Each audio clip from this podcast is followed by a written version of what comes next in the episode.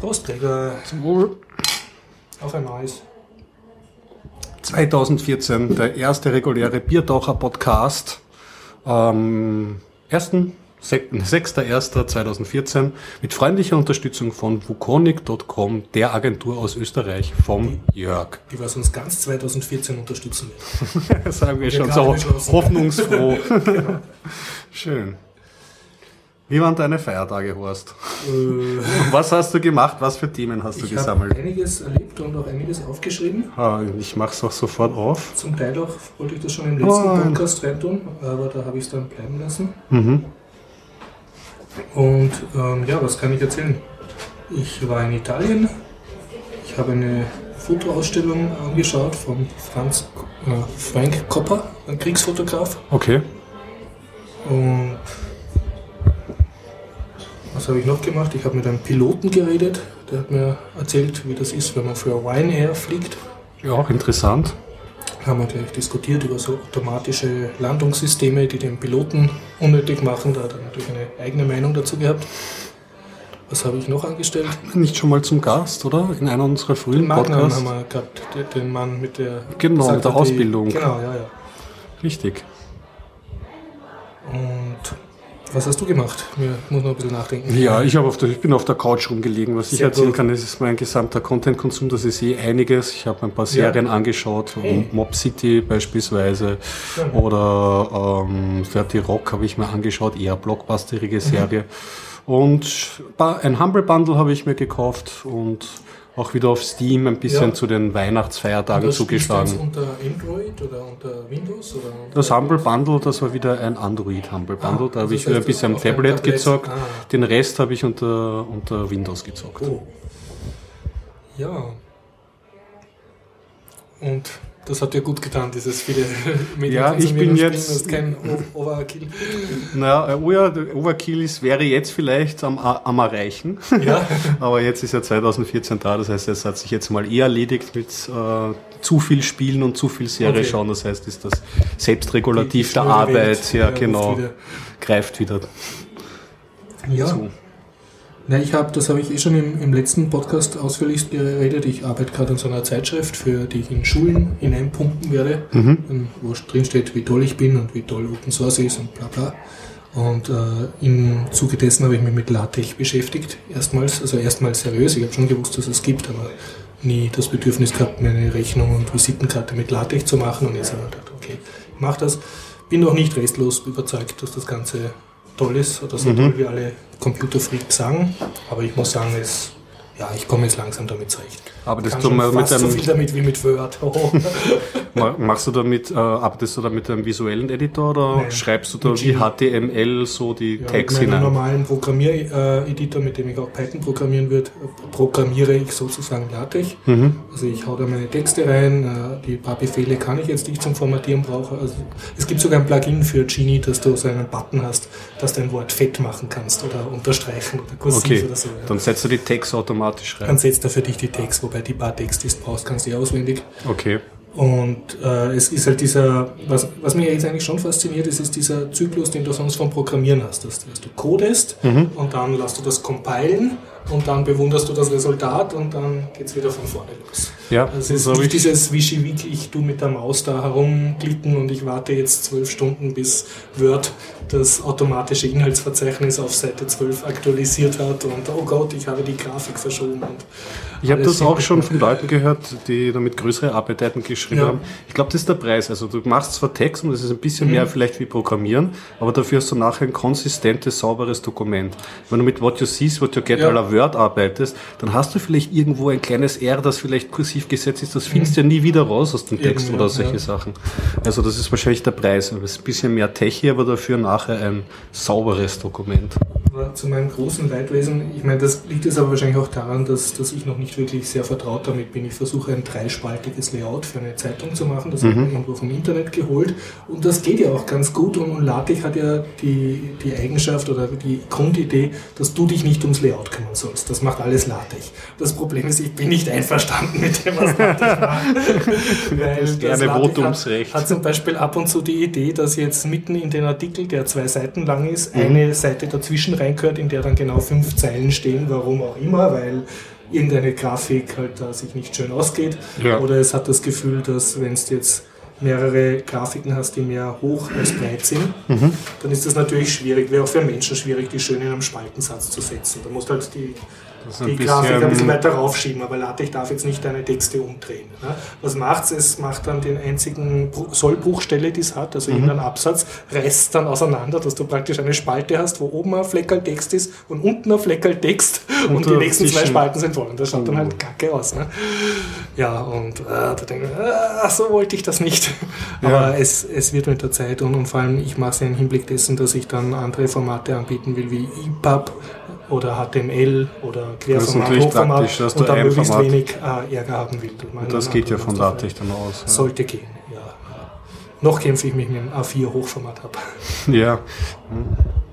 Nicht umsonst ist auch eine große Problemdomäne Layouting von Zeitschriften ist einfach noch einmal ja. das Schwierigeres, als wenn man wissenschaftlichen Text oder so, wenn man den angibt, da, da ist eh die Schwierigkeit, liegt ist dann bei so. einspaltig. Ja, genau, einspaltig. Das Layout ja. ist kein großes Ding, da musst du höchstens ein, zwei Grafiken einfügen und dann halt, das geht unter LaTeX ja sehr praktisch, diese bibliografischen Hinweise, genau, so ja.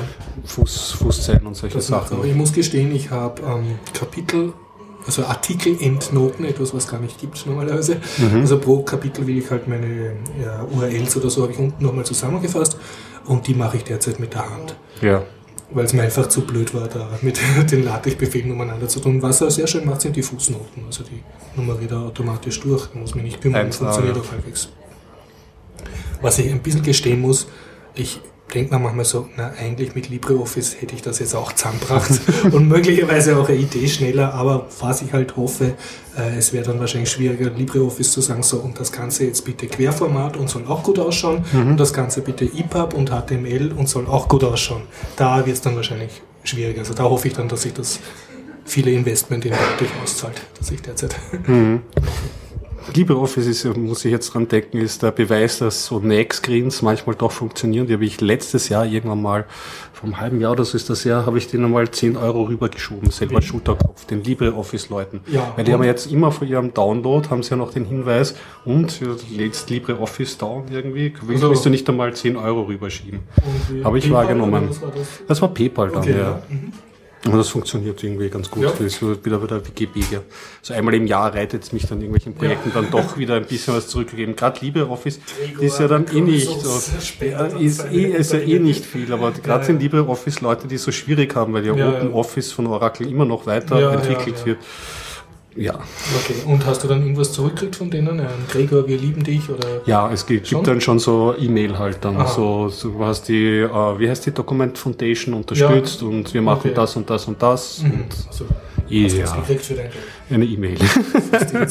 ja, und ein, ein Office-Paket. Ja, dann erzählt von so einem Humble Bundle oder so. Ja, also das letzte Humble Bundle habe ich mir gekauft. Mittlerweile habe ich jetzt schon mein eigenes Data-Muster herausgefunden. Ich werde mir jetzt in nächster Zeit, habe ich mir vorgenommen, keine Humble Bundles mehr kaufen. Einfach auf den, ja, weil auf, aus dem Grund, ich spiele es einfach nicht. Alle Spiele sind ja immer so Art, Ja, ja, in, also es gibt dann so meistens, bin ich drauf gekommen, es muss ein oder zwei Spiele müssen mich wirklich interessieren ja. und dann bin ich bereit, ähm, irgendwie Geld dafür ja, auszugeben. Du investierst gar nicht die Lebenszeit ins wirklich die Spiele, die dich nicht so interessiert haben, auch wirklich zu spielen. Die sind dann so nice to have, da gibt es ja. positive Überraschungen, mhm. aber eigentlich spiele ich dann eher ja. so die Hauptspiele, die ja, ich ja. Und da gibt es zwei, und eins ist eh so ein Android-Blockbuster. Nennt sich Anomalie 2 mhm. und ist eigentlich nichts anderes als eine umgedrehte, ähm, umgedrehte Tower Defense. Du bist so ein Panzer-Squad. Man muss durch die Tower durchfahren. Musst durch die Tower okay. durchfahren und die abschießen. Dann kannst du die steuern die Panzer? Oder die fahren automat automatisch ja, durch, aber ähm, du, du, musst irgendwie so äh, die Waffensysteme aktivieren und da gibt's halt verschiedene schon, und heilen. Nein, du kannst dir dann zum Beispiel die Heilsachen knapp vor deinem Panzer abwerfen mhm. und die halten dann einige Zeit und heilen dann so viele Panzer halt durchfahren. Also du kannst so mit der Maus so äh, Fallschirmdrops machen von Goodies, die deine Panzer dann aufsammeln. Genau, also mhm. nicht mit Maus, ist alles am Tablet und es ist, also, das muss man sagen, eines, das eines der Hauptassets von dem Spiel ist, ist halt wirklich fürs Tablet super ja. hindesignt. Also ah, du merkst, okay. jeder Drücker macht Spaß, alles ja, ja. flasht und flöppt und ist witzig. Das ja. ist ein Wischerlebnis. Genau, richtig. Also das mhm. ist, das, das, das habe ich ein bisschen gespielt, wobei mhm. ich das nicht ganz durchhalte, weil es mir ein bisschen zu sehr Militainment ist. Ich habe immer Probleme mit militärischen Ja, Hintergrundspielen. nimmst du das Spiel so sehr ernst? Oder ist das Nein, nicht ich so nehme es nicht, es ist eh so, es ist schon, aber dieser, ah, ich weiß nicht, der Ton gefällt mir dann nicht. Ich kann mich da nicht auf den Spaß so einlassen Okay, irgendwie. okay, ja. Wobei so Tower Defense geht eigentlich fast nicht ohne, weil die, Mhm. es gibt ja auch zum Beispiel Tower Defense, das war beim vorigen Humble Bundle dabei, es nennt sich Bloons und dann bist du halt ein Haufen Affen, die auf Ballons schießen, die durchwandern. Auch nicht witzig. Mhm. Ja, Und das zweite, was ich aber wirklich empfehlen möchte, ist ein Adventure. Ähm, ursprünglich, glaube ich, für äh, Desktop-Systeme rausgekommen und jetzt eben auch für Android erhältlich, nennt sich Gemini Rue und ist von einer ganz, ähm, ich habe das dann nachgeschlagen, von einer witzigen Softwareentwicklerbude, ich glaube, das sind New York, zumindest Amerikaner, Wedget Adventures, glaube ich, heißen die. Und die machen Adventures im LucasArts-Style, das heißt äh, Point and Click, ganz normal, du steuerst den der Seite Maxel, du hast, Mhm. du hast deine Aktionen, vielleicht die Menüs ein bisschen anders und so, nicht ganz so wie die alten Spiele. aber du kennst dich gleich aus, wenn du... Richtig, also als Fan dieser alten Ja, ja. Lucas Art Adventures bist du da irgendwie gut aufgehoben. Und das Witzige daran ist, dass die halt ähm, sehr erwachsene Geschichten erzählen. Und Gemini Rue ist eine klassische Blade Runner-eske Okay, also Geschichte. du spielst eigentlich Blade Runner. ja, du, lebst war, aus dem ja, du bist in einer Stadt, wo es immer Ja. regnet. Mhm. Du kannst dich auf so Computerterminals ähm, einloggen, um Recherchen zu betreiben. Und hauptsächlich geht es in dieser Story darum, dass du deinen Bruder suchst. Mhm. Und dieser Bruder ist aber von einer ominösen, mafiösen äh, äh, Vereinigung auf ein Umerziehungslager ähm, verschleppt worden, wo das konstant dein Gedächtnis gelöscht wird und du zu einem Profikiller ausge... Ähm, und du spielst dann einerseits der Bruder, äh, der eben als so äh, Schnüffler irgendwie was sich auf die Recherche gibt und dann andererseits den Insassen in diesem, in diesem Umerziehungslager, das es gibt. Und das ist recht geschickt gemacht, ist kein Riesen-Adventure. Ich habe es Ja, jetzt ja. in zwei, drei Tagen durchgespielt. Die Rätsel waren super logisch und die, es auch Voice Acting, also es gibt auch Stimmen. Und das war einfach gut, erwachsen, nicht übertrieben und es hatte eine, für Science-Fiction-Leute, die Blade Runner möchten, eine sehr philosophische Aussage Ja. dann dahinter. Und, du hast mehr Involvement, als wenn du jetzt einen Film gesehen hättest oder ein Buch gelesen, weil du das selber spielst und ein bisschen beeinflussen kannst. Genau, Ja, ich bin ja eh verzeihend bei Adventures, weil ich weiß, die Story geht, das geht sich manchmal nicht ganz aus und ist cheesy, aber bei denen trifft der Dialogton und das Okay, Ding einfach super, ja. wirklich Das war 100% auf den Geschmack. Das war auf Englisch, Englisch, ja. okay. Und ich kann mich erinnern, ich glaube, es gibt ein Spiel, das war früher auf Abandonware äh, runterzuladen. Das aber, ähm, das haben sie nämlich freigegeben. Das nennt sich Seven Days a Skeptic. Muss man nachschauen im Netz, ob es das noch gibt. Ähm, und das hat mich damals schon, das habe ich damals, war es mir zu schwer, aber das hat mich schon beeindruckt, weil da haben sie auch so ein, Zukunfts-Adventure gemacht. Und da war die Handlung, dass du ein Psychiater auf einem Raumschiff warst und ähm, ein Mord geschieht. Und du spielst dann eine Woche durch und jeden Tag gibt's Rätsel zu lösen. Also diese Wedget Adventures, da werde ich mir sicher noch ein oder zwei kaufen und mal schauen, ähm, wenn ich Zeit habe, die dann auch durchzuzocken. Ja, mir fällt was ein, was ich gemacht habe 2013. Ich war Mhm. Gottesdienst. Das hast du geschrieben, ich habe mich Ja. schon sehr gewundert als eigenen Punkt. Ja? Ja, ein ja. evangelischer Gottesdienst Ja, also ich besucht. muss ja. das, war jetzt nicht so eine Leistung, weil ich evangelisch bin. Okay. Und ja, dann habe ich das halt irgendwie so bin in Philosophieren gekommen und habe von einer Nerd-Perspektive versucht, das zu betrachten. Warst du vorher länger nicht mehr? Ja, also ich war sicher ein paar Jahre da nicht mehr drin. Und man muss sagen, also jetzt für das, was man sich als Österreicher von einer Kirche erwarten kann, ja, haben sie eh alles richtig gemacht. Es war eine Pastorin, also eine Pfarrerin, es war hinten so eine Drei-Mann-Band, die dauernd laut gespielt hat, also alle fünf Minuten war irgendwer drin. Es hat zwei Over, also einen Beamer gegeben und ein Overhead, also es war praktisch ein Multimedia-Gottesdienst, das waren so irgendwelche Witze bei der Predigt oder irgendwelche lustigen, äh, lustigen na, Bilder wurden an die Wand geworfen, dass die Leute was zum Lachen haben. Es gab so, so fast so eine Art Interaktion. Also die Pfarrerin hat einmal so eine Frage gestellt und das Publikum hat launig zurückgeantwortet. Okay. Also, ja, und, ja, und ich habe laut und falsch äh, gesungen, äh, weil ich die falschen Nummern vom Liedbuch gesungen habe. Das hat auch keinen gestört. Also alles ganz okay. Und trotzdem habe ich gedacht, ja, irgendwie, ähm, ja, Mathe Sache. Also, wie soll ich jetzt sagen? Ähm, Trotz Bemühungen hat es jetzt. ja, also ich, ich nehme an, also auch, auch wenn du evangelisch bist, kriegst du in jeder beliebigen Kirche in Österreich kriegst du einen wesentlich schlechteren Gottesdienst. Mhm. Brauchst, brauchst dich nicht anstrengen dafür. Okay. Aber trotzdem haben wir gedacht, ja, irgendwie, was, was soll das? Ich meine, einer ist gescheit und sagt den anderen, wo es lang geht. Ne? Und, und, die sind brav ah, und ab und zu dürfen sie aufstehen und singen und dann wieder sich setzen und zuhören und dann wieder aufstehen und singen und dann sitzen und zuhören mhm. und nachher rausgehen. Also es war so ein, ein bisschen undemokratisches Top-Down-Sache. Ja.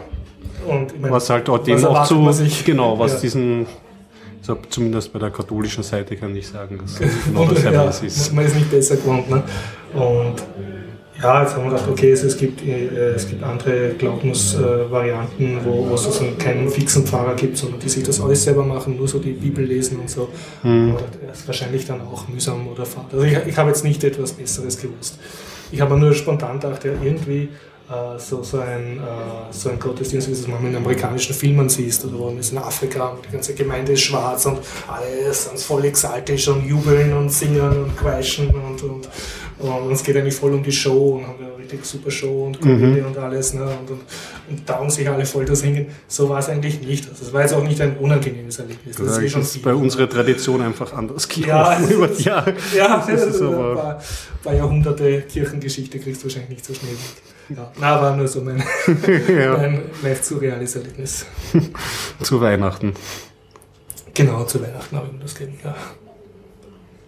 Und dann natürlich im Kopf die ganzen, also ja, haben mich auch sehr bemüht, während der Predigt nicht abzudriften, ist mir genau zwei Minuten gelungen, dann war ich wieder in meinem eigenen Kopf. Das ist, habe ich so als Kind noch in Erinnerung gehabt, dass das.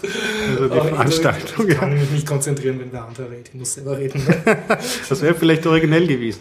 vielleicht den Gospel-Song ansteuern ja, oder so. Irgendwie, ja. Keine Ahnung, ja. Und dann halt so die Terry Pratchett, äh, Terry Pratchett Romane haben ja zum Teil viel mit Religion zu tun. Mit Besonders da ist er eine, ich habe ja noch einen gelesen, das, ist einfach göttlich, genau, das ist der Small Gods, glaube ich, ja, das ist einfach göttlich. Aber es gibt, gibt auch andere, der Carpe Jugulum, da geht es um Vampire, das ist auch so eine super Szene, wo da so ein, ein Priester mit der alten Kröni Wetterwachs, mit seiner Oma dann so durch einen Berg geht und, und es sind mehrmals so, so Bibel, biblische mhm. Geschichten drin, die dann einen leicht anderen Teil haben. Also das ist natürlich also im Kopf durchgegangen, aber nicht das, was. Also obwohl ich mich bemüht habe, da jetzt zuzuhören, war, na, war nichts. War nichts drin. Das war mal zu. Hat mich nicht erreicht sozusagen. Ja, ist nicht angekommen. Nein. Ja, bei mir angekommen ist, habe ich mir mich angeschaut und ein bisschen leichte Kost, aber nicht mhm. lange zu schauen. Eine Miniserie, von der ich vorher nichts gehört habe, bis sie mir zugetragen wurde. Mobster City nennt sich mhm. die.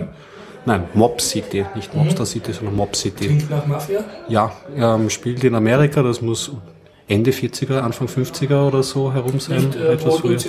Nein, es ist knapp nach der Prohibition. Okay, ja. Also das mhm. Alkohol und so ist schon offiziell. Mhm. Und spielt so, es äh, basiert auf den Büchern von Ellie Noir. Mhm. Da gibt es einen eigenen Romanzyklus anscheinend oder einen Roman. Ja. Und ähm, wenn du vielleicht gesehen hast, Ellie Confidential oder so, zu, ja, Miller's Crossing, also ja, diese, diese, diese, aus dieser, also, dieses, mhm. diese Filme oder so, so ist das halt als Serie mhm. aufbereitet.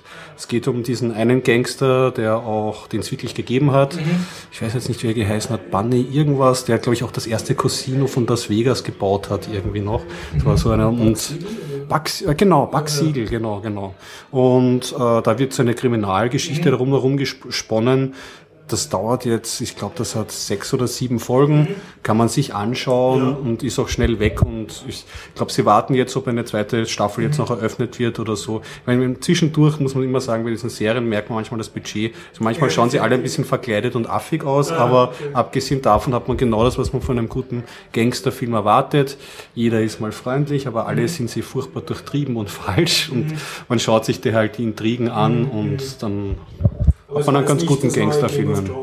Nein, also das habe ich auch über ganze Weihnachten nicht gesehen. Also so revolutionäre Serien ja, bin ich jetzt über keine, habe mich nicht zum Hocker gehauen. Na. na gut, ich kann erzählen von einem Gespräch mit einem Piloten.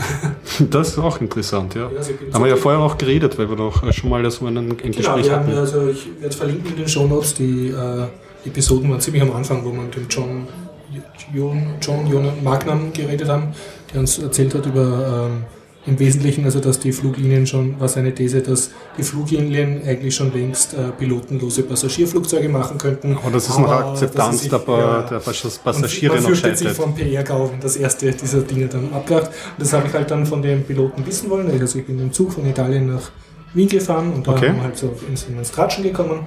Und ja, der hat recht interessante Sachen gesagt. Ähm, und zwar einerseits wegen der Pilotenausbildung, das war mir nicht so bewusst. Also er hat auch was anderes gelernt und man zahlt erst einmal, dass man Pilotenausbildung macht, muss man auf eigene Kosten machen. Mhm. Äh, er hat, was er mir erzählt hat, gibt es jetzt keine Fluglinien mehr, die wirklich noch selber Piloten ausbilden. Also er hat meint, Lufthansa hat gerade aufgehört und Auer. Also früher war das so, dass dich noch verpflichten konntest und dafür hast die Ausbildung kriegt und das ist jetzt, es gibt einfach schon zu viele Leute, die Pilot werden wollen und also das die können sich vom freien Markt bedienen mhm. und drücken natürlich die Preise, weil es in der besseren Position sind, die Fluglinien. Und du lernst es halt. Das Schöne ist, du kannst dann weltweit arbeiten mit dieser Lizenz, also das ist halbwegs genormt. Okay. Als Pilot natürlich. Und ähm, er hat gemeint, also er muss jetzt 15 Jahre arbeiten, damit er die Ausbildungskosten dann, also seine Kredite wieder zurückzahlt. Das ist eine Aber er wollte unbedingt Pilot sein. Also, und natürlich haben wir gedreht, ja, also er legt sich auch was zur Seite, also er, er hungert nicht, während er das macht, aber ich habe mir trotzdem gedacht, was, was 15, 15 Jahre. Jahre ist Weil was ist, wenn es jetzt plötzlich ein Dienst kriegst, nein, ich will das gar nicht oder, oder wie auch immer, in 15 ja, Jahren kann einfach viel, kann viel passieren, ja, du, du wirst plötzlich sesshaft und möchtest nicht mehr jeden Tag wegfliegen, möchtest mehr zu Hause sein oder so. Ja.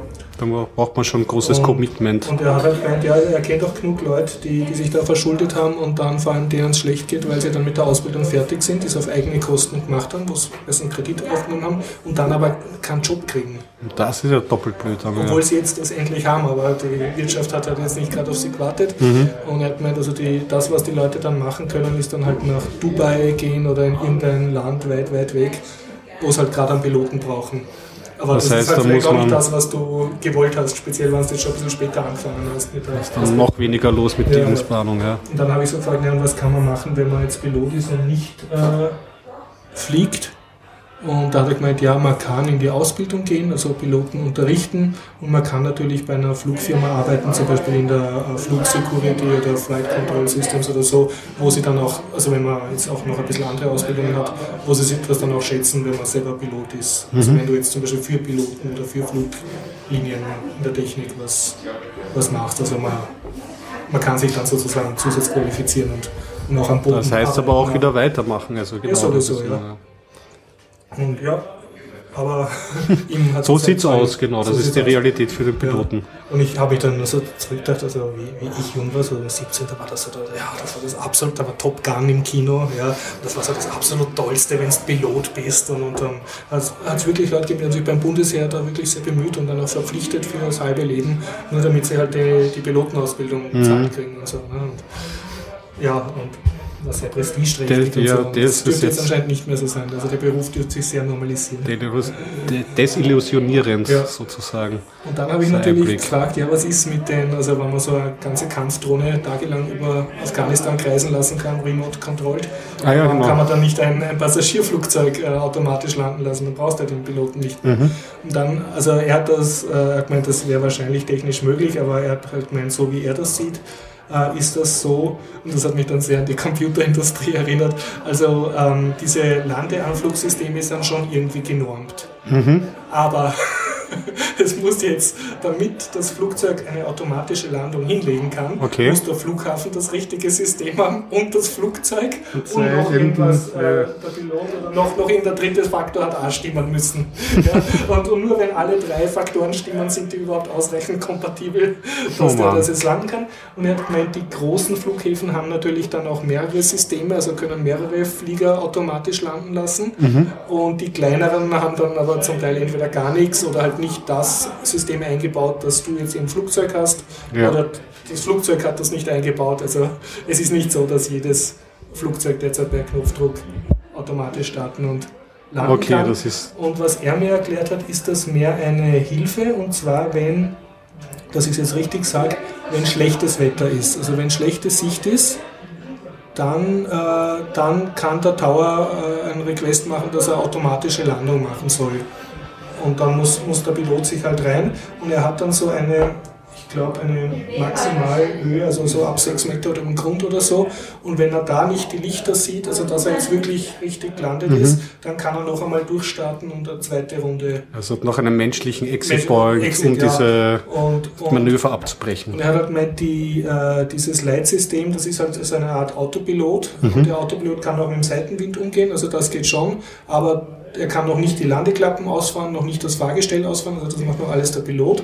Und vor allem, was er nicht kann, also er hat gemeint, der Pilot wird gebraucht wegen seinen Augen, weil er sozusagen optisch erkennt, er ist jetzt wirklich an der richtigen äh, Landepiste und da sind die Lichter oder ah na, da stimmt was nicht, das kann sich ja dieser Radar geirrt haben. Mhm, so. Genau, also die technische, als wirkliche Sensorik ja, ja, du brauchst den Piloten eigentlich wegen seinen Sensoren und das geht wirklich auf Sicht.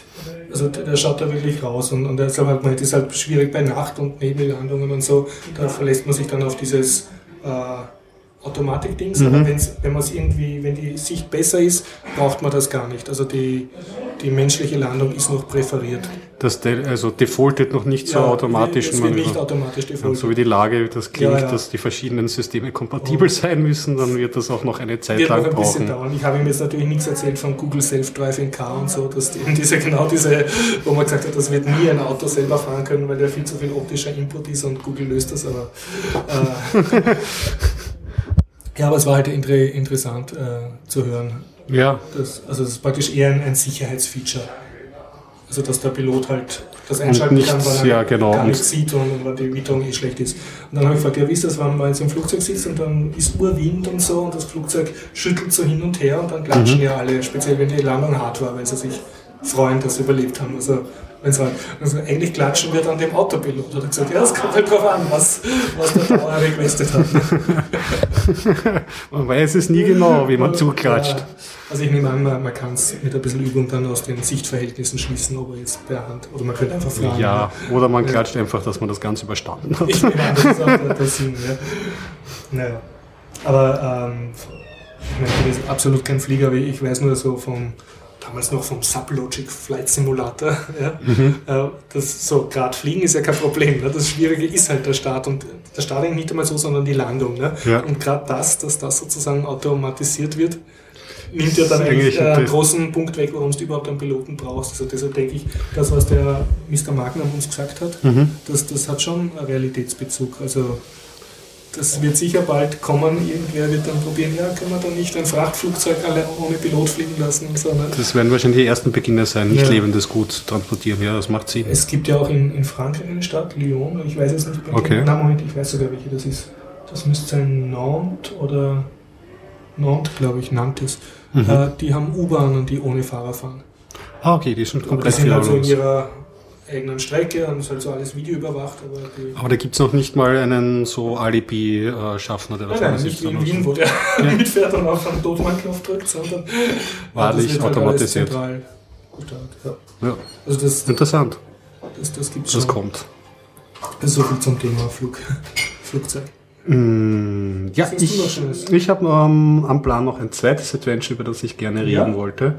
Weil es interessant ähm, war, es von, kommt nämlich aus einer Bremer Software-Schmiede, die ich ich glaube, sie heißt Kingsoft oder Kingsoft die sind die Unterlizenzen. Made also, er ist auf jeden Fall Made in Germany und die haben davor schon ein sehr beachtetes Adventure gemacht. The Book of the Unwritten Tales hat das mhm. geheißen.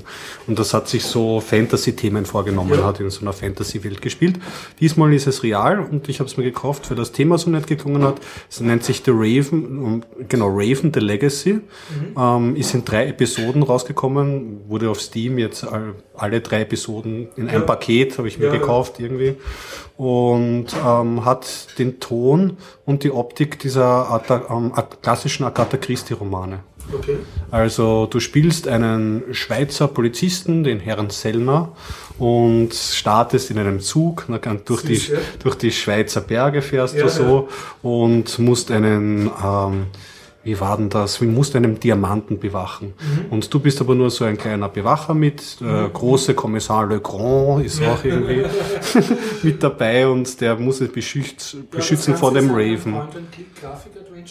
Ja, aber eher nicht so, hm, wenn ich vorher gesagt habe, das war so wie die LucasArts Spiele, mhm. das ist jetzt so wie diese modernen, mh, hm, The Walking Dead, die Telltale-Spiele. Also du steuerst, beispielsweise ist es komplett controllerfreundlich, du kannst ja. mit einem Xbox-Controller steuern und du steuerst die Figur direkt. Ja. Das ist kein Text-Adventure, das ist schon am Max Es ist eine relativ hübsche, ich finde ja, hübsche Grafik, mhm. hübsch bis kitschig, wie man es halt anlegt. Und du gehst halt rum und wenn du in gewisse Spots reinbumpst, dann gehen die Aktionen auf und mhm. Ähm, es ist sehr dialoglastig, wie es bei mhm. solchen Detektivspielen halt immer ist. Also eher ein, und für den erwachsenen Spieler, der, der ruhig liest. Also kann, du brauchst keine Hektik. Nein, nein, also ja, du bist doch ein sehr untersetzter Mann und bewegst dich auch sehr langsam durch die Levels. Also das, das ist halt so. Und, und, mir hat der Ton sehr gut gefallen. Ja. Also ich, ich habe die ersten zwei Episoden von dieser Trilogie habe ich sehr gern gespielt mhm. und dann nimmt die Handlung irgendwie einen Weg und es wird nicht, ich, es hat mich dann irgendwann verloren. Mhm. Auf der einen Seite, mm, das muss, das will ich aber spoilern, das ist aus der Handlung ergibt sich das. Das zweite war, das war halt technische Mängel und das mhm. Blöde ist, Trotz dieser freundlichen Kontrollersteuerung. Genau, an und für sich sind die, ähm, die Rätsel hyperlogisch, für geübte Adventure-Leute mhm. fast schon zu leicht, ja. aber das geht sich eigentlich alles noch aus. Nur ähm, wenn du mit dem Xbox-Controller gesteuert hast, haben einfach manche ähm, Hotspots, also manche ähm, Interaktionspunkte nicht funktioniert, was mhm. mich bei manchen ähm, Rätseln zur Verzweiflung ge ähm, gebracht hat, weil dann probierst du einen Nachmittag lang rum an einem Rätsel und dann kommst du drauf, dass es eigentlich nur an der Steuerung liegt, dass diese Option nicht angezeigt erzählt wird. Ja. Und, und, man will alles, was man möchte als Adventure-Spieler, ist halt ähm, sich äh, den, in der Lösung nachzuschauen zu mhm. ersparen. Weil jedes Lösungsnachschauen macht das Spielgefühl ein bisschen schlechter zumindest mhm. für mich und so. Und deswegen war es ehrlich. Also, ja, das haben sie auch. Du kannst so Punkte sammeln mhm. und dann kriegst du Hints dafür. Mhm. Aber wenn du jetzt zu schnell, äh, zu sehr Try and Error machst und wenn du wieder Punkte abgezogen, ah, okay. dann haben sie eh was rausgedüftelt. Aber wie gesagt, ähm, ähm, in einen Raum ist man dann überhaupt verschwunden. Da ist, mhm. war man der Hauptcharakter auf einmal weg, da konnte man überhaupt nicht weiterspielen. Das war dann mhm. einfach kaputt. Ja, es war einfach buggy. Und das war schade, weil an und für sich die Grundidee war gut und mhm. Dialoge gut geschrieben. Mhm. Und auch vor allem gut gesprochen. Also die englischen Synchronstimmen okay. exzellent. Auf Englisch alles. Ja.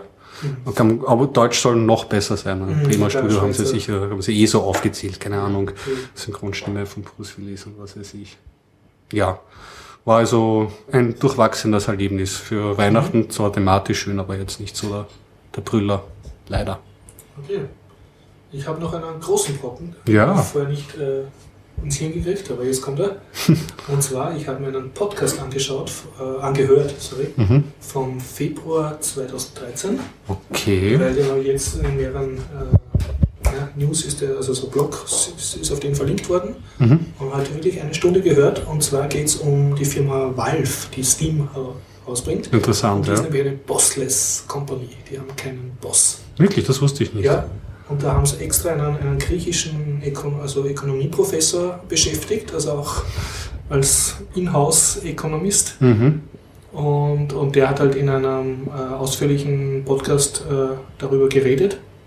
Und ja, wenn es ja. okay ist, äh, versuche In welchem Rahmen ist das? Ist das ein regelmäßiger Podcast? Wo der ja, das ist sogar ziemlich gut, weil die haben teilweise, also sie haben nicht komplette Transkripts von ihrem Podcast, aber doch ziemlich große Brocken, also die interessanten Stellen sozusagen, sind dann wirklich auch zum Nachlesen, was mhm. meiner Meinung nach sehr angenehm ist, wenn du schnell mal wissen willst, worum es da ging und nur schnell lesen willst. Ich werde es verlinken, ich habe mir den Namen nicht gemerkt von dem Podcast, aber mhm ging anscheinend eher um Ökonomie. Also äh, der griechische Professor, der jetzt bei Valve war, hat zugegeben, er ist kein Computerspieler und er muss sich von seinen Neffen und so erklären lassen, wie cool Valve ist und so. Das war dann sehr lustig, weil er hat dann beschreiben müssen, was Valve für Spiele macht und was Steam ist und man hat halt gemerkt, er, er findet das super, aber er, er kann ist jetzt kein, er kann eigentlich nichts damit anfangen und der, der ihn gefragt hat, das dürfte eben sein ich nehme an, der hat auch einen, einen ökonomischen Background gehabt, aber war auch überhaupt kein Computerspieler, dürfte also zwei ältere Herren jenseits der 40 gewesen sein. Mhm. Und also ähm, Valve wurde gegründet von äh, einem oder mehreren ehemaligen Microsoft-Mitarbeitern. Interessant, ja. Und, wie, und die waren dann halt sehr klein und, und haben halt äh, berühmte Spiele, die wir alle kennen, gemacht. Counter-Strike, Half-Life, Team Fortress äh, und eben die Steam-Plattform, mit der sie jetzt praktisch ein quasi Monopol auf digitalen äh, Spiele-Content haben. Also noch einen eigenen. Ein riesiger Games-Shop. Ja. Und, und das Interessante ist, das ist eigentlich sozusagen für Ökonomen die perfekte Ökonomie, was die Spieler im Steam-Job untereinander dealen. Okay. Und dann auch, dass manche äh, Leute äh, digitalen Content anbieten, also irgendwie coolen Sonnenbrillen für Team Fortress oder so. Mhm. Und die werden dann gekauft und da fällt alles weg, was die ganzen Ökonomen in ihren Theorien nie so richtig reinkriegen, nämlich die komplexe Welt und die ganzen Also das heißt, dass Arbeitsmarkt. sehr viele Störvariablen sind das ist wirklich ausgeschlossen. so ein, ein Modell, als hätte sich ein Wirtschaftsprofessor ausgedacht, wo nur die, das Produkt und die, das Geld zählt sozusagen. Und deshalb ist das extrem interessant für Ökonomen, der, diese Ökonomie innerhalb Mhm. der Steam-Plattform zu erforschen und zu beachten. Kann man vorstellen. Noch dazu gibt es ja bei Steam zu jedem Spiel und zu Dingen immer noch Ja. eigenes Forum und so. Genau, also ja. da kann man sicher noch dann tiefer forschen. Ja, nicht Und, und was mich jetzt halt sehr interessiert hat, war auch den, worum es in dem Podcast am Anfang gegangen ist. Also am Schluss ist dann gegangen um die Eurokrise in Griechenland, aber Mhm. am Anfang, äh, ja, wie funktioniert das, dass eine Kompanie gerade in Amerika ohne Boss funktioniert? Eben, weil und- irgendwer muss ja dann trotzdem. Ja, und es ist so, es gibt Owner, also es, es gibt also die, wie soll ich sagen, die kleine Olig- Oligarchie der Typen, denen die Firma gehört. Mhm. Und die sind aber selber so, äh, dass ihnen das zu blöd ist, andere herumzubossen. Und sie wollen auch kein, also sie hat es so lieb beschrieben, also sie wollten weder einen Boss haben, noch jemand anderen herumkommandieren. Das, ich nehme an, das hat damit zu tun, dass sie bei Microsoft gearbeitet haben. Das ist jetzt nur eine Vermutung von mir. Und sie haben am Anfang halt sehr klein angefangen und sie haben von Anfang an immer nur sehr gute Leute geholt, also die wirklich Grafik-Spitzenartisten waren und also, wo sie halt gewusst haben von der Branche, der, der ist ein Spitzenmann in seinem Fach Ja. wollen wir.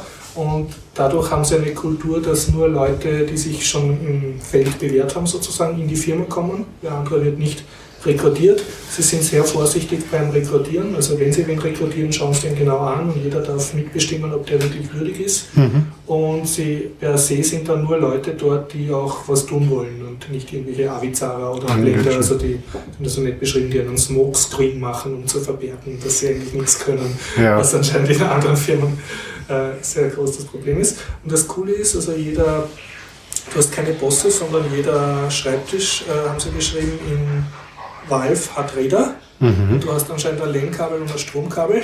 Und da kannst du holst deinen andocken. Schreibtisch irgendwo hin, dockst dich an Boah. und du musst halt schauen, dass du zu einem Team kommst, wo einerseits du mitmachen darfst und was dir natürlich auch gefällt. Also das ist beidseitig. Und wenn sich dann so ein Team gefunden hat, macht das einfach eine coole Sache. Und dann hat er, der Interview bei der wie ist das, also wenn du jetzt da ein Produkt machst, du arbeitest an einem Spiel und du möchtest das shippen, also auf Steam stellen, Mhm. muss man da fragen?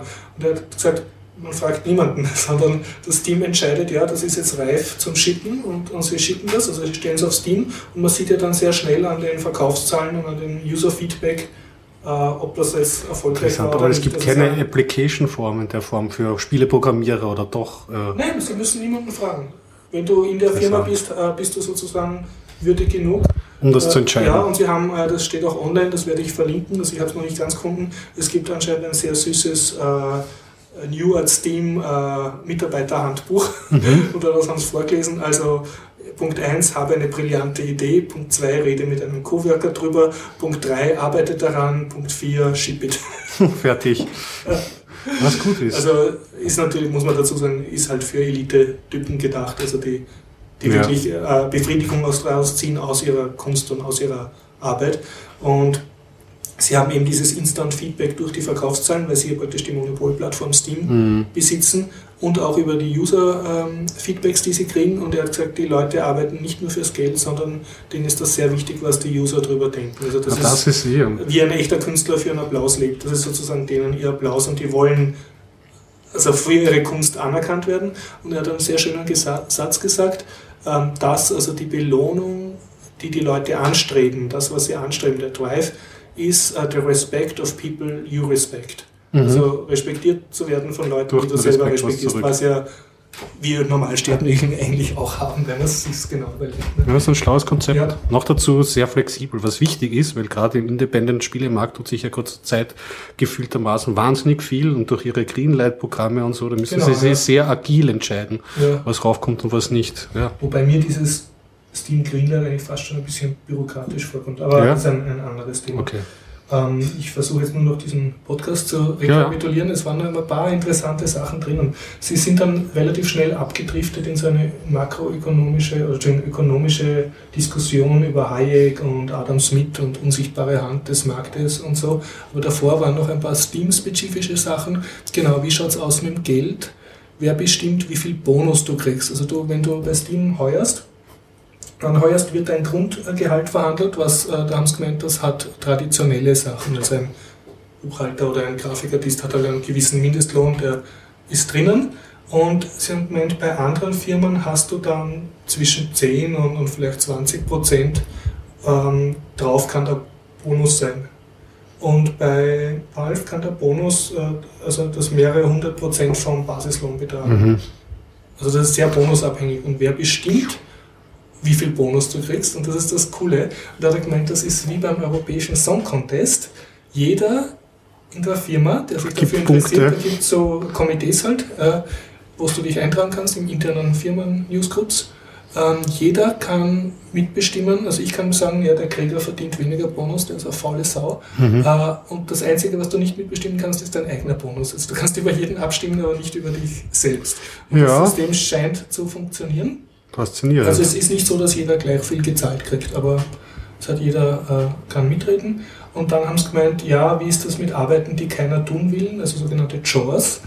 Und das ist nicht so klar ausgekommen. Auf jeden Fall, sie haben das Problem, dass halt jeder nur Künstler will oder die Sachen machen will, die er total gut kann. Und, und gewisse Sachen, und witzigerweise eines davon ist äh, Managing Other People. Also, Leute zum Managen, da drückt sich jeder davor. Keiner will. Und dann gibt es dann halt irgendwie halt in der internen Mailingliste, ja, diese Joa gehört getan und bitte trifft euch für das Komitee. Aber im Prinzip ist also eine Aufgabe, die halt getan werden muss, da findet sich dann ein Komitee von Leuten, die das halt machen, mhm. bis sie dann wieder was anderes machen. Und prinzipiell bist du frei, jederzeit in einem, deine Teams zu wechseln, wobei ich, also es ist nicht ganz rausgekommen, aber ich vermute es halt gegenseitig, du wirst nicht in ein Team hineinkommen, das dich nicht haben will. Also du, du musst halt auch schauen, ja. dir das sozusagen verdienen. Und, und Interessantes ja. Konzept. Ich hoffe, das funktioniert noch lange Zeit für Sie gut, weil die ja, nachher mehr ihr Linux-Engagement weiter genau. betreiben können. Warum funktioniert das Konzept so gut? Und dann sagt, ja, naja, Eben hauptsächlich, weil Steam so gut geht. Der Firma geht es nämlich extrem gut, eben eh durch die Steam-Plattform, weil sie mhm. quasi ein Monopol am Markt haben. Und äh, der Test wird sein, äh, haut das Konzept noch hin, wenn es der Firma mal schlecht geht. Mhm. In Krisenzeiten. Und sie haben irgendwie eine Krise überlebt, aber die hat sie nicht selbst betroffen, sondern nur die andere Branche. Und sie mhm. leben also hauptsächlich von, dem, von der Steam-Plattform. Aber auch ihre Spiele sind sehr gut. Also, wie kann man Counter-Strike bezeichnen? Ja, ich habe es nie gespielt, aber ja, Counter-Strike, das gehört zum Vokabular dazu. Ja. Oder Dota, so, was war, das war ähm, übrigens im, im RIS-Journal 01 ist auch, wird das, habe ich einen Counter-Strike-Spieler interviewt und der sagt eben auch, dass den viele Dota spielen, so dass auch Steam gehört. Ja. ja also, ähm, ich mache mir keine Sorgen. Sie haben es innerhalb kürzester Zeit geschafft, dass ich mir jetzt mittlerweile durch die Angebote, habe ja. schon, ich schätze mal so an die 20 Spiele. Also du bist eigentlich zufrieden als Steam-Kunde? Ja, das, ich bin ja. schon zufrieden. Es gibt Ausfaller, Sie haben halt das Problem, dass sie teilweise noch von anderen Plattformen schon noch ja. abhängig sind, wie zum Beispiel bei Ubisoft. Die haben mhm. ein Uplay-Netzwerk, das mhm. musst du dann auch in einen Account anlegen ja, ja. und dort dann den Key eintragen. Das heißt, so gemütlich eine Konsole ist es an manchen Stellen nicht. Es hat seine rauen Ecken, mhm. aber dafür, wie ich es ähm, von früher so leicht kennengelernt habe, von Windows XP-Systemen, wo man erst einmal dreiviertel Stunde damit ähm, ähm, beschäftigt war, alle Ab Abhängigkeiten und so. Das muss man zwar da auch, aber das wird mhm. automatisch runtergeholt und das ist schon sehr gemütlich gemütlich. Machen ja, sie schon gut. Das Coole ist ja auch, dass sie halt mit der Steam-Konsole wahrscheinlich die Leute sind, die äh, Linux in die Wohnzimmer pushen werden. Ich hoffe es. Also ich glaube jetzt, äh, man, ich schaue es mir ja immer wieder an, den Katalog. Mhm. Es gibt auch eine eigene Steam-App für Android mhm. und man kann da nach Linux-Spielen ähm, filtern und ist durchaus passabel, was ja. da zu sehen ist. Gerade auch die Independent-Produktionen sind eh meistens in Multiplattform, also da tut sich schon einiges. Ich habe vor kurzem gesehen Europa Universalis 3, das ist ein Spiel, was ich von einer Serie, die ich von Windows kannt habe, eine schwedische Firma. Das ist wirklich ein, ein, ein großer Titel. Also es ist jetzt nicht so ein Ein-Mann-Geschichte, sondern ein, ein großes Strategiespiel, so circa wie Civilization. Mhm. Das ist jetzt auch für Linux portiert weiß jetzt nicht, ob das mit Steam zusammenhängt oder von der Firma selbst, aber es ist ein Zeichen, dass du über Steam bessere Linux-Spiele kriegst. Sehr schön. Ich versuche jetzt nur vor dem Podcast noch äh, mich zu erinnern, ähm, es, es waren dann noch ein paar sehr interessante Sachen. Also es war diese Kultur des Respekts und miteinander zusammenarbeiten. Dann gefragt worden, ja, wie funktioniert das, wenn jemand gefeuert wird? Kommt das überhaupt vor? Und sie hat gemeint, also die meisten Kündigungen sind eher einvernehmlich, aber natürlich, es kommt vor, dass jemand gefeuert wird und das ist messy, also das ist nicht angenehm. Aber es ist praktisch so, dass wenn zwei Leute bei Steam anfangen zu schimpfen auf einen Dritten und uns das dann Kreise zieht, dann kann das zu dem seiner Entlassung führen. Also es gibt keinen, keinen Schutz sozusagen. Und sie haben gemeint, sie vermeiden es hauptsächlich dadurch, dass sie eigentlich schon beim, an, beim Heuern sehr genau schauen, Wie ist der Typ sie drauf? nehmen und dass du keine Typen heuerst, die, die nur Blender sind, sondern die schon irgendwie was in der Industrie vorgezeigt haben Mhm. und auch gerne da arbeiten wollen. Aber es käme trotzdem vor, dass sie ab und zu feuern müssen. Und da muss ihm dann halt, also da wird dann groß in Komitees beschlossen, halt, äh, dass man dem noch eine Chance gibt oder wenn das dann halt sich herausstellt, dass, das, dass der nichts tun kann und dass er einfach nicht teamkompatibel ist, dass ihm dann nahegelegt wird, äh, zu gehen. Und witzigerweise hat er gesagt, es ist nämlich auch unabhängig vom Skill, den er hat in einer Arbeit, ist nicht jeder fähig, ohne Boss zu arbeiten. Und das musst halt drauf haben, also dass du anscheinend selbst motiviert bist. Und Ja, nicht wenn er das. das halt nicht hat, passt er halt nicht in die Unternehmenskultur. Und ja, es, das ist jetzt nicht von dem Blog, sondern äh, von dem Podcast, sondern von einem Blog, der über den Podcast geschrieben hat. Der okay. hat dann über das philosophiert. Nochmal Meter, Meter. Okay. Naja, das, der dürfte anscheinend seit einem Jahr sehr weite Kreise gezogen haben. Und da wurde gesagt, ja, also die amerikanische Corporate Culture ist eh total wasteful, weil praktisch die oberen Manager kriegen ihre super Boni und, und pressen die unteren aus. Und, und Urviel, was die Leute sinnvoll arbeiten können, geht halt durch Intrigen drauf oder durch Blenden oder durch Abteilung gegen Abteilung kämpfen oder halt wird gewastet. Ne? Und, und sie haben halt gemeint, das ist, das ist vielleicht die Zukunft, so Firmen wie Valve, wo halt enlightened, also aufgeklärte Leute, Leute, was wirklich miteinander, die was weiterbringen wollen, sich zusammenfinden oder Firma gründen. Und es waren dann aber interessante Gedankenspiele, weil was könnte passieren? Es könnte sein, dass die Oligarchie, die, die, ähm, die das Kapital hat, also die nominell die Besitzer sind von Valve, die könnten zum Beispiel versuchen, Valve zu verkaufen. Okay. Einfach so. Mhm. Und was würde dann passieren mit der Firmenkultur? Und da waren halt mehrere theoretische, also Gedankenspiele.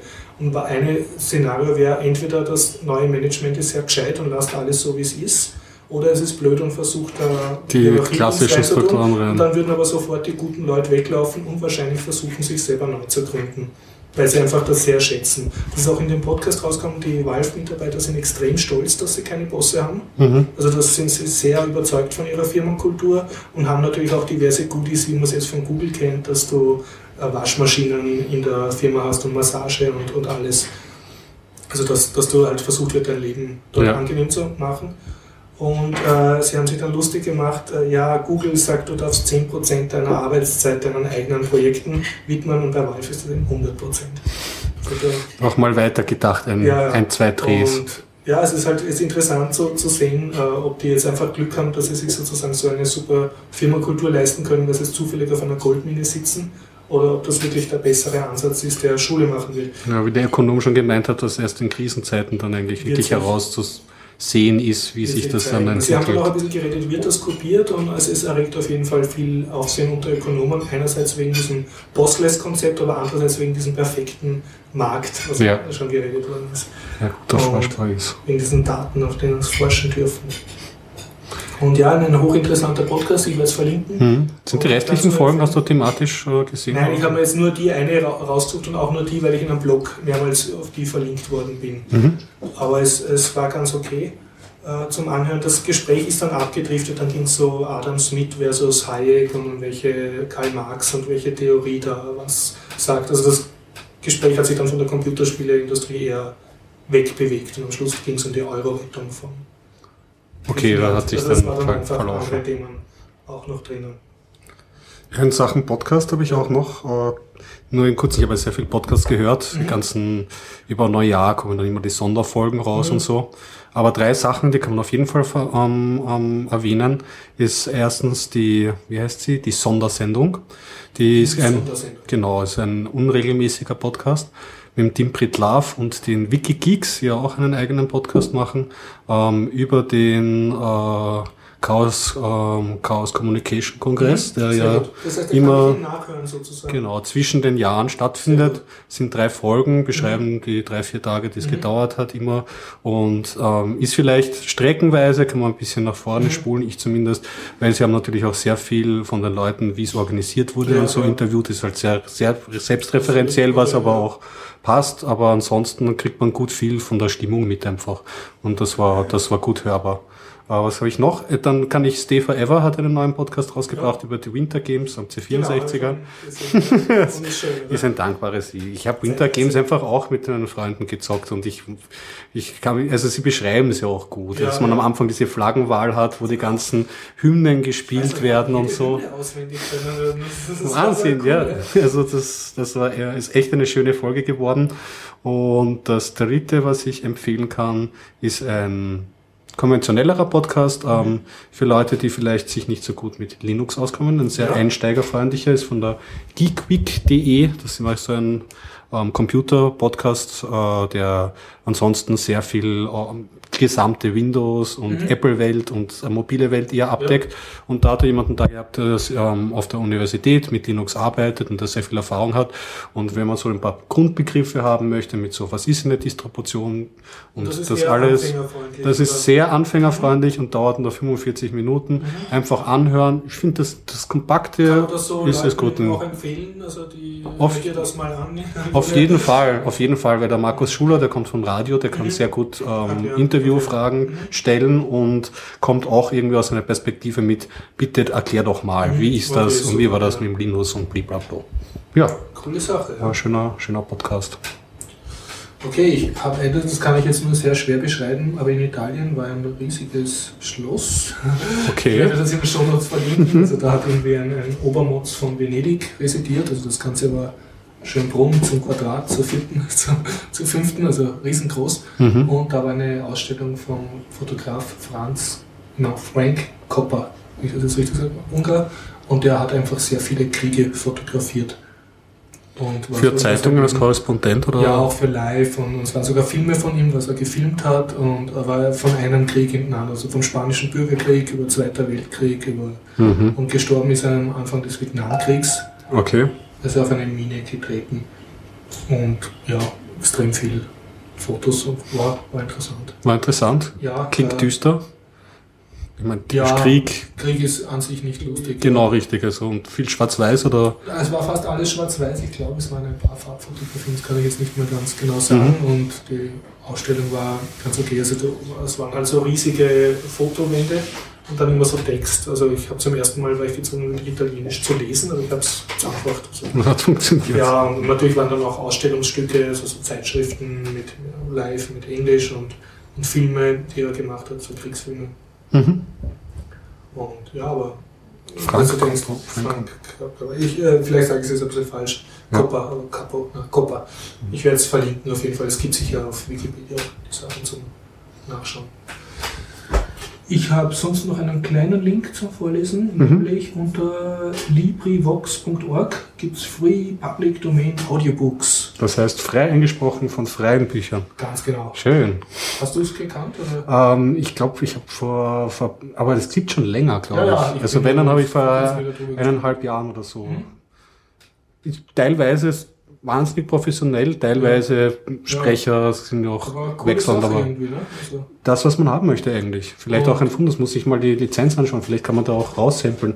Muss man sich ja, kann, müsste man können, weil die Bücher sind ja alle schon abgelaufen. Diese, da ist der Autor schon 70 Jahre tot. Genau, aber das Audiofile an sich hat vielleicht, muss man schauen, ob, unter welcher Creative Commons ja, genau das aufgenommen wurde. Aber es ist auf jeden Fall ein großer Knopf dort, selber mitmachen. Also man kann auch, wenn man der Welt was Gutes tun will, dann Buch einsprechen. Was gut ist, weil so auch, ich weiß nicht, wenn man vielleicht Schauspieler oder so, oder wenn man da Ambitionen hat, Oder das ist eine gute Übung. Mit seinen Schülern was Gescheites tun will. Ja, genau. ne? Ich unterrichte euch heute nicht, ich spiele euch mein Hörbuch vor. Äh, Hier gibt es halt was für die Menschheit. Jeder tut einen Satz Einsprechen ein. lassen, Genau, ja. Gut. Und sonst, ähm, hast du was? Weil sonst würde ich diesen. Ja, nein, mach, mach ruhig durch. Ich glaube, ich bin schon durch. Okay, ja. Also jetzt gerade im Spiegel Online entdeckt. Äh, Spiegel Online hat äh, Kickstarter referenziert.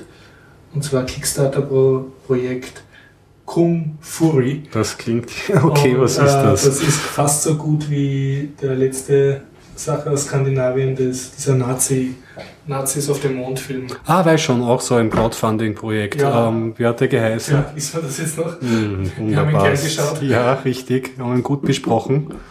Ah, ich Aber wir haben den Namen vergessen. Ja, Filmtitel. Okay. Schall und Auf jeden. Fall, worum geht's? Also, äh, ich glaube, Schweden, schwedischer Typ äh, sitzt äh, zu Hause und möchte einen Film machen. Und er ist in einer kleinen schwedischen Sta Stadt und alles, was er hat, ist ein Greenscreen, also so eine Videoleinwand. Er arbeitet aber in der Werbefilmbranche, also er kann gut äh, Effekte machen und so. Mhm. Und er ist recht jung. Und was ist sein Fetisch? Also was macht er gerne? Er schaut anscheinend gern Miami Vice. Also er mag so coole 80er Jahre Detektiv, Kung Fu. Oh. Mann, Und okay. er macht jetzt also sich selber als Film und seine Freunde. Also er hat schon ein bisschen, er hat schon losgelegt und äh, sein Versprechen ist, also egal wie die Kickstarter-Kampagne ausgeht, er hat jetzt schon so viel Material, dass er 30 Minuten äh, online ins Netz stellen wird von dem Film. Und Okay. er möchte aber Geld haben, um die Effekte schöner zu machen und um auch ein paar Visual Artists zu heuern. Und wenn die Kampagne sehr gut geht und die hat jetzt extrem viel Geld gekriegt, also er hat jetzt schon in ein paar Tagen weit. Obwohl es noch gar nichts zum Sehen gibt, Es oder? gibt schon ein bisschen was Ein ganz sehen. kleine Teaser oder was? so Ja, ganz so, kurz. du kriegst circa zwei Minuten zu sehen, was er jetzt schon Okay. hat. Ähm, äh, und die ist jetzt aber schon wesentlich overf- overfunded worden. Und jetzt hat er geschrieben, Update, also wenn, wenn genug äh, Geld reinkommt, kann er überhaupt einen vollen Film machen. Schön. Und ich war schon, sehr, also ich werde wahrscheinlich heute oder morgen meine 5 Euro dem geben, weil es einfach sympathisch ist. Und worum geht es in der Story? Also er ist der Kung-Fu-Polizist, so extrem dämlich mit rotem Rainbow-Stirnband Mhm. und fährt mit so extrem schnittigen, ähm, schnittigen Autos durch ein äh, äh, Miami, Miami ja. Mhm.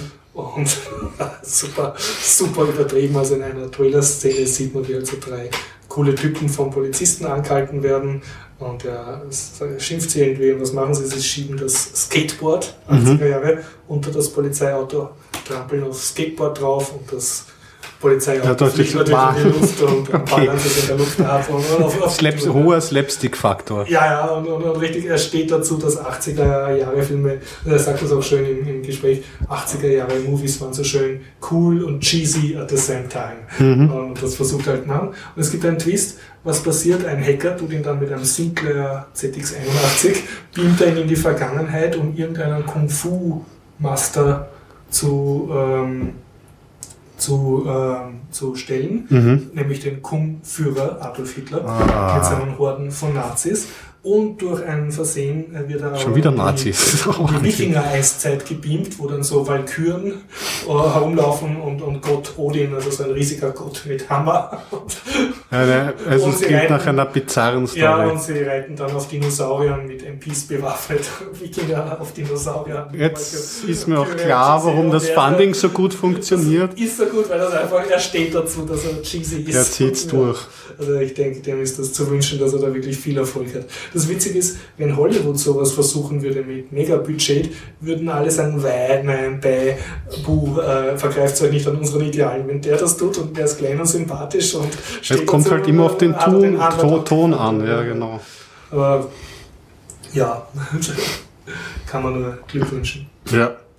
Dann habe ich noch, ähm, wenn man das fügt sich nämlich gerade so gut, noch eine Serie, die ich angeschaut habe, die ich schon einmal besprochen habe, American Horror Story, und da habe ich jetzt die zweite Staffel geschaut. Und von der ersten war ich schon nicht begeistert, weil ich gemeint habe, und das trifft auch für die zweite Staffel zu. Horror auf Serie funktioniert nicht. Weil Horrorfilm, wenn er wirklich gut ist oder wenn er auch trashig ist. inkludiert ja, dass sie überleben und es eine nächste Folge. Eben. Und ja. irgendwann, wenn man den Geist oder was auch ja. immer der Auftritt zu sehr erzählt und zu plastisch macht, dann wird er irgendwie nicht mehr unheimlich, weil das alte Alien-Gesetz ähm, ähm, schlägt nicht mehr zu irgendwie, dass man ein Monster, das man möglichst wenig sieht, ist besonders unheimlich. Genau, und das funktioniert dann halt nicht mehr. Und sogar die zweite Staffel war trotzdem lustig, haben wir mal einen ganzen Tag verbracht, gemeinsam ähm, einen Feiertag und haben das durchgeschaut, weiß nicht, zehn Folgen hintereinander.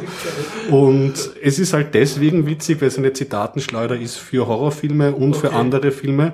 Und es spielt in einem Irrenhaus und es ist halt alles. Man, warum nur eine Sache reinpacken, wenn man in eine Serie alles reinpacken kann? Also dieses. ein, ein Fest für Filmfreaks, die sich. Das Irrenhaus ist geführt von Nonnen. Die, ah. die Nonnen werden teilweise von Bösen besessen. Es gibt dort einen Forscher, der macht anscheinend irgendwelche dubiosen Experimente. Es kommen Außerirdische vor und damit man nicht flüchten kann, verstecken sich im Wald ein paar Zombies.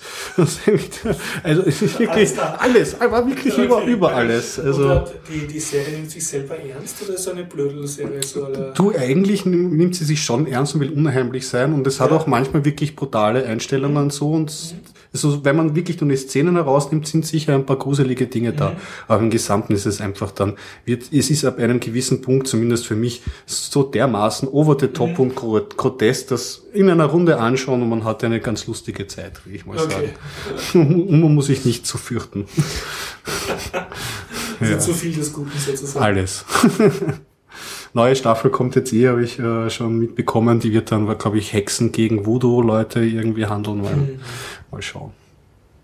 Ja. Naja, ich würde sagen, machen wir ja, langsam Schluss, oder? Ziemlich fertig erzählt. So viel zum ersten Podcast im neuen Jahr und wir hören uns kommende Woche wieder. Schön was. Bis dann. Ciao.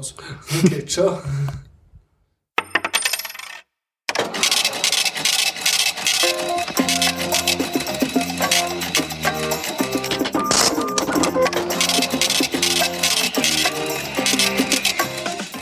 Bitcoin wird 5.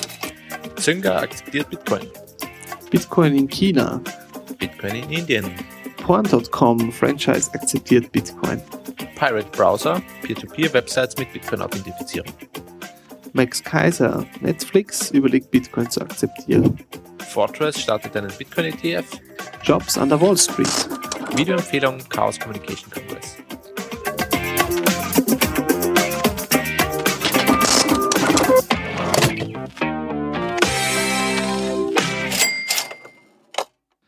Diese Folge 57 findet ihr unter bitcoinupdate.com.